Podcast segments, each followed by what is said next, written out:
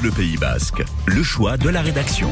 Le premier tour des législatives, c'est dimanche prochain et toute la semaine, série de reportages rétrospectives avec ce matin un zoom sur l'ascension et la chute du socialiste Jean-Pierre Destrade. En 81, la vague rose recouvre aussi le Pays Basque. Bichente Frignon, elle va porter un député qui finira lâché et même trahi par son propre parti.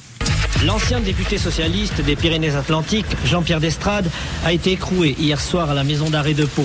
La plupart de ceux qui se souviennent du nom de Destrade, c'est dans le cadre de l'affaire Destrade, des commissions occultes qui auraient bénéficié au PS.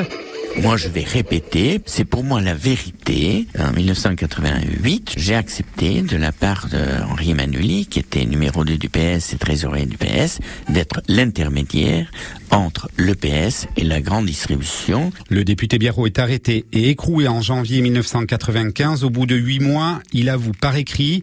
Avant d'être libéré, il est finalement condamné pour escroquerie. Et si l'ensemble de ses camarades socialistes sont blanchis, pour moi, c'est clair.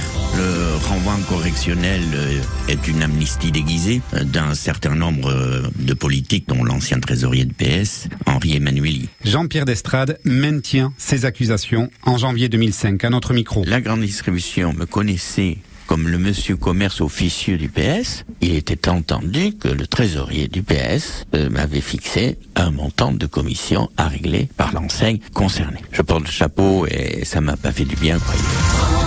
C'était pourtant une carrière étonnante au Pays Basque, très largement à droite. À 20 ans, Jean-Pierre Destrade est vice-président de l'UNEF. Il devient un proche de François Mitterrand. Il gagne en 1976 le poste de conseiller général de Biarritz-Est. Il est élu député à 41 ans, porté par la vague rose de 1981. Ça fait plaisir de, non mais je lis, ça fait plaisir de regarder la télé, d'ouvrir son journal pour voir qu'un vieux copain est élu député.